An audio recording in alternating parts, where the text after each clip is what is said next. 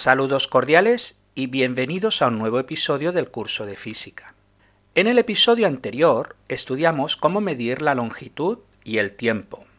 Para medir longitudes vimos cuatro instrumentos, la regla, la cinta métrica, el calibre o pie de rey y el micrómetro o palmer. Y para medir el tiempo podéis utilizar un reloj, un cronómetro o un temporizador con sensores de luz. Asimismo os dejé varios enlaces para que practiquéis tanto el calibre como el micrómetro. El episodio de hoy lo vamos a dedicar a dos nuevas magnitudes físicas como son el volumen y la densidad. Daremos sus definiciones y luego veremos cómo podemos medirlas.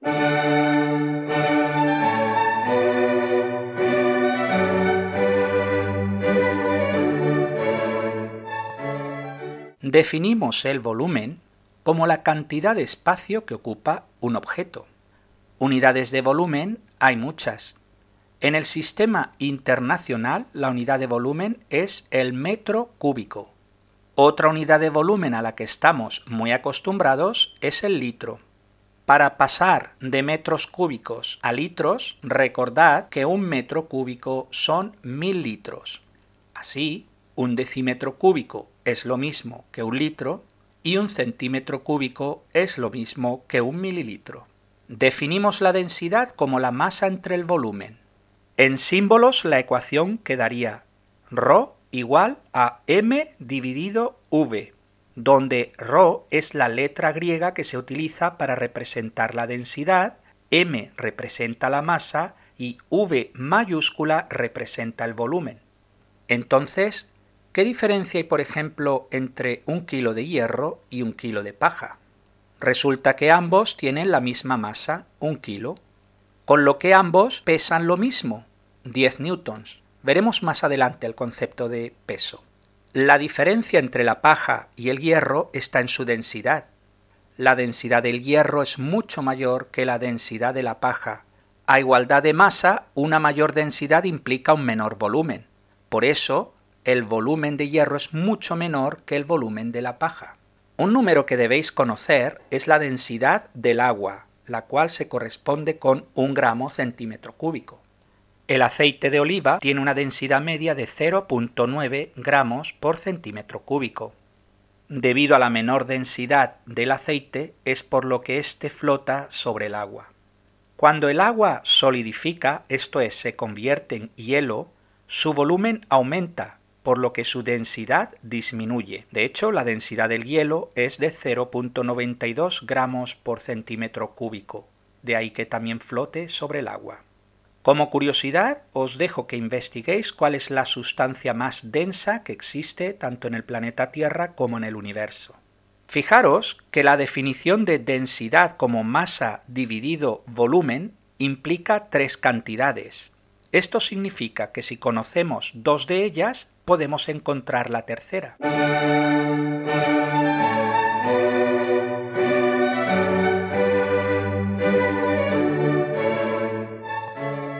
Veamos algunos ejercicios. Número 1. ¿Cuántos centímetros cúbicos hay en un metro cúbico? Un millón. Número 2. ¿Cuántos centímetros cúbicos hay en un litro? Mil. Número 3. ¿Cuántos mililitros hay en un metro cúbico? Un millón. Número 4. Un tanque lleno de líquido tiene un volumen de 0.2 metros cúbicos. ¿Cuál es su volumen en litros? 200 litros. ¿Cuál es su volumen en centímetros cúbicos? 200.000 centímetros cúbicos o 2 por 10 a la 5 centímetros cúbicos en notación científica. ¿Cuál es su volumen en mililitros? 200.000 mililitros o 2 por 10 a la 5 mililitros. Número 5. El aluminio tiene una densidad de 2.700 kilogramos por metro cúbico. Apartado A. ¿Cuál es la densidad en gramos por centímetro cúbico? 2.7 gramos por centímetro cúbico. Apartado B. ¿Cuál es la masa de 20 centímetros cúbicos de aluminio? Para encontrar la masa, multiplicamos la densidad por el volumen. 2.7 por 20 igual a 54 gramos. Apartado C. ¿Qué volumen ocupan 27 gramos de aluminio? El volumen se calcula como la masa dividido la densidad. Luego la respuesta es 27 dividido 2.7 igual a 10 centímetros cúbicos. Recordad cuando resolváis problemas, tened siempre todo en las mismas unidades, no mezcléis diferentes unidades. Asimismo, recordad que al final la respuesta debe indicarse con un número y una unidad.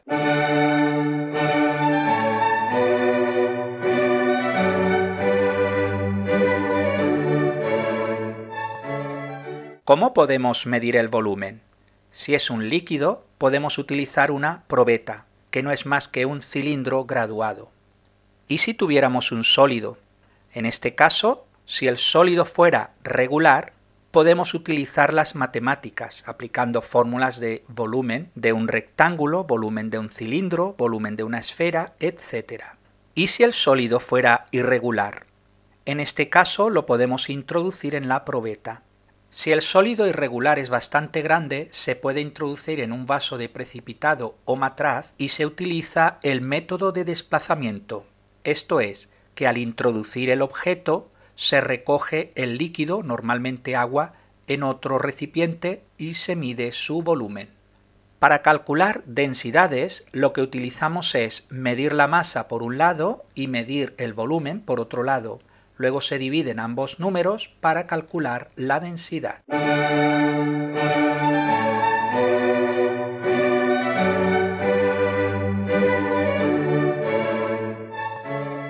Una interesante aplicación de las densidades es la leyenda que se narra sobre Arquímedes y la corona de Hierón, la cual se narra en el libro Momentos Estelares de la Ciencia de Isaac Asimov.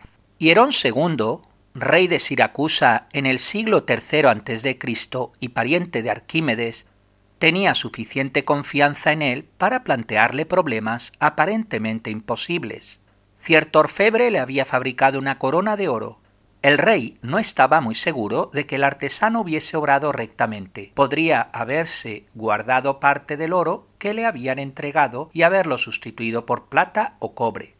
Así que Hierón encargó a Arquímedes averiguar si la corona era de oro puro. Arquímedes no sabía qué hacer.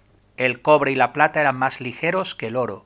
Si el orfebre hubiese añadido cualquiera de estos metales a la corona, ocuparían un espacio mayor que el de un peso equivalente de oro. Conociendo el espacio ocupado por la corona, es decir, su volumen, podría contestar a Hierón. Lo que no sabía era cómo averiguar el volumen de la corona. Arquímedes siguió dando vueltas al problema en los baños públicos. Pronto se puso en pie como impulsado por un resorte. Se había dado cuenta de que su cuerpo desplazaba agua fuera de la bañera. El volumen de agua desplazado tenía que ser igual al volumen de su cuerpo. Para averiguar el volumen de cualquier cosa bastaba con medir el volumen de agua que desplazaba. Arquímedes corrió a casa, gritando una y otra vez Lo encontré, lo encontré llenó de agua un recipiente, metió la corona y midió el volumen de agua desplazada. Luego hizo lo propio con un peso igual de oro puro. El volumen desplazado era menor. El oro de la corona había sido mezclado con un metal más ligero, lo cual le daba un volumen mayor. El rey ordenó ejecutar al orfebre. En el comentario os dejo un enlace donde podréis leer esta historia así como realizar un experimento interactivo.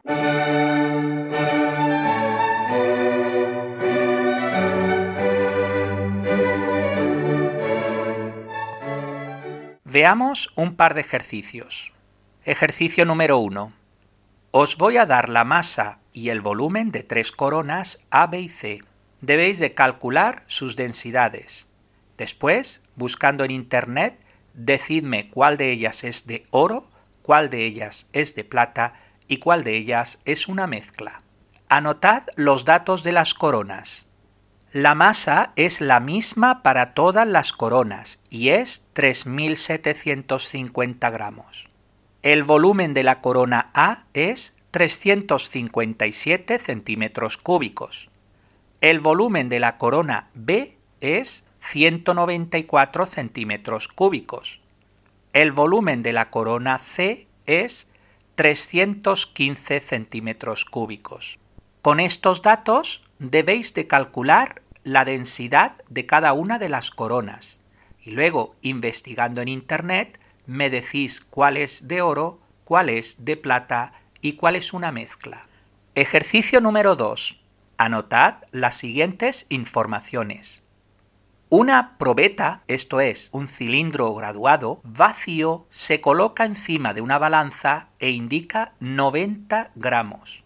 Se le añade un líquido. Ahora la probeta marca 100 centímetros cúbicos y la balanza marca 170 gramos. Finalmente se agrega a este cilindro que contiene agua una piedra. Ahora el volumen que marca la probeta es de 148 centímetros cúbicos y la masa que indica la balanza es de 290 gramos. Pues bien, con toda esta información calculad apartado A masa, volumen y densidad del líquido. Apartado B. Masa, volumen y densidad de la piedra.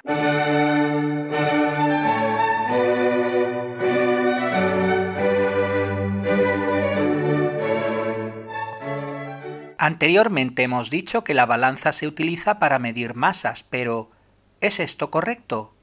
Veamos un ejemplo. Imaginad una balanza clásica o de cruz que contiene dos platillos.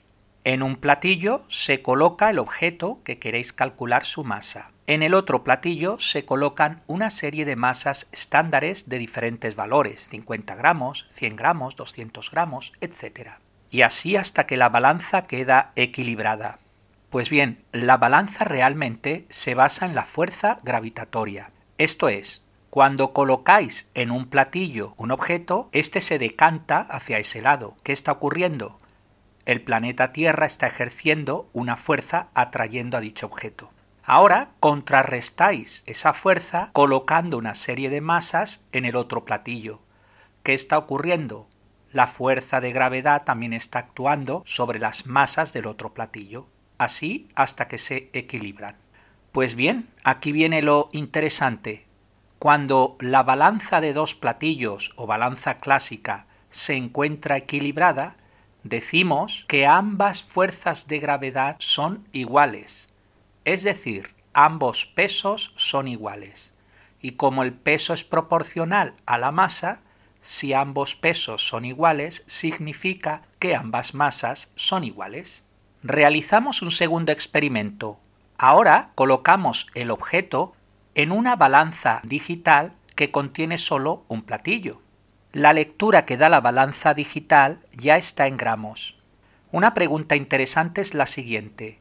Llevamos el objeto del cual queremos saber la masa y ambas balanzas a la Luna y realizamos allí en la Luna los dos experimentos.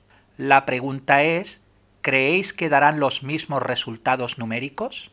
La respuesta es que la balanza clásica sí dará el mismo resultado, mientras que la balanza digital no, dará otro valor. El peso es una fuerza que estudiaremos más adelante.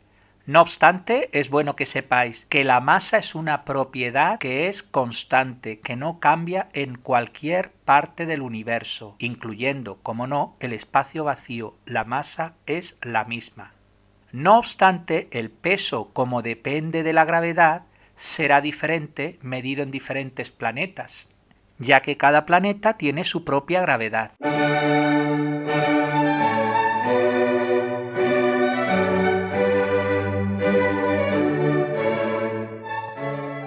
Para terminar, veamos tres diferentes aplicaciones de la densidad, para que veamos su utilidad. La primera de ellas tiene que ver con la densidad de los planetas. La densidad sabemos que es la masa dividido entre el volumen. Conociendo el diámetro del planeta se puede calcular su volumen. Por otro lado, la masa del planeta se puede calcular viendo la fuerza de atracción que ejerce sobre uno de sus satélites. Finalmente, teniendo la masa y el volumen, dividiendo ambos números, se encuentra una densidad media. Así, la densidad media de la Tierra es de 5.520 kilogramos por metro cúbico, mientras que la densidad media de Júpiter es de 1.330 kilogramos por metro cúbico. Precisamente estos valores es lo que hace que los científicos piensen que la Tierra es un planeta rocoso mientras que Júpiter es un planeta gaseoso. Y de hecho, mientras que el núcleo de la Tierra es mayormente hierro, Júpiter es un planeta mayormente de hidrógeno y helio, con un pequeño núcleo rocoso. De hecho, los planetas del sistema solar se clasifican en interiores y exteriores, los planetas interiores son Mercurio, Venus, Tierra, Marte. Son pequeños y rocosos. Los planetas exteriores son Júpiter, Saturno, Urano y Neptuno. Son planetas gigantes y gaseosos. Una segunda aplicación tiene que ver con que un objeto flote o se hunda en un líquido. Esto depende única y exclusivamente de las densidades. Si la densidad del objeto es mayor que la del líquido, éste se hunde. Si la densidad del objeto es menor que la del líquido, éste flota. Un ejemplo de lo anterior es el iceberg. Un iceberg no es más que una gran masa de hielo que se ha desprendido de un glaciar. El iceberg, al estar formado por hielo y tener una densidad menor que la del agua, flota. Por cierto, que el iceberg realmente está formado de agua dulce y no salada. La densidad del agua del mar es de aproximadamente 1030 kilogramos por metro cúbico, mientras que la densidad del hielo es de aproximadamente 920 kilogramos por metro cúbico. Esto hace que la parte visible de un iceberg sea aproximadamente un 10% del total, es decir, el 90% del iceberg permanece sumergido en el agua. De todos es conocido el hundimiento del Titanic acaecido la madrugada del 14 al 15 de abril de 1912. El Titanic se hundió al chocar contra un iceberg. Otro ejemplo es el globo aerostático, que funciona con aire caliente. Al calentar el aire, su volumen aumenta y por tanto su densidad disminuye. Y de la misma manera que un iceberg flota en el agua, un globo aerostático flotará en el aire circundante. Como curiosidad final os cuento que los dirigibles también se sustentan en el principio de Arquímedes. Los dirigibles tuvieron su edad de oro principalmente entre los años 1900 a 1930. El 6 de mayo de 1937 tuvo lugar el accidente del dirigible alemán Hindenburg, acabando con la vida de 35 de las 97 personas que iban a bordo, más un trabajador que había en tierra. El dirigible ardió por completo en apenas 40 segundos. ¿El motivo? Una tormenta eléctrica provocó el incendio del gas hidrógeno que se utilizaba en su interior. El hidrógeno es un gas altamente inflamable. A partir de entonces, el dirigible cayó en desuso. No obstante, modernamente hay intentos de hacer resurgir el dirigible utilizando para ello el gas helio, que es un gas no inflamable. Y hasta aquí el episodio de hoy. Muchas gracias por su atención y hasta el próximo episodio.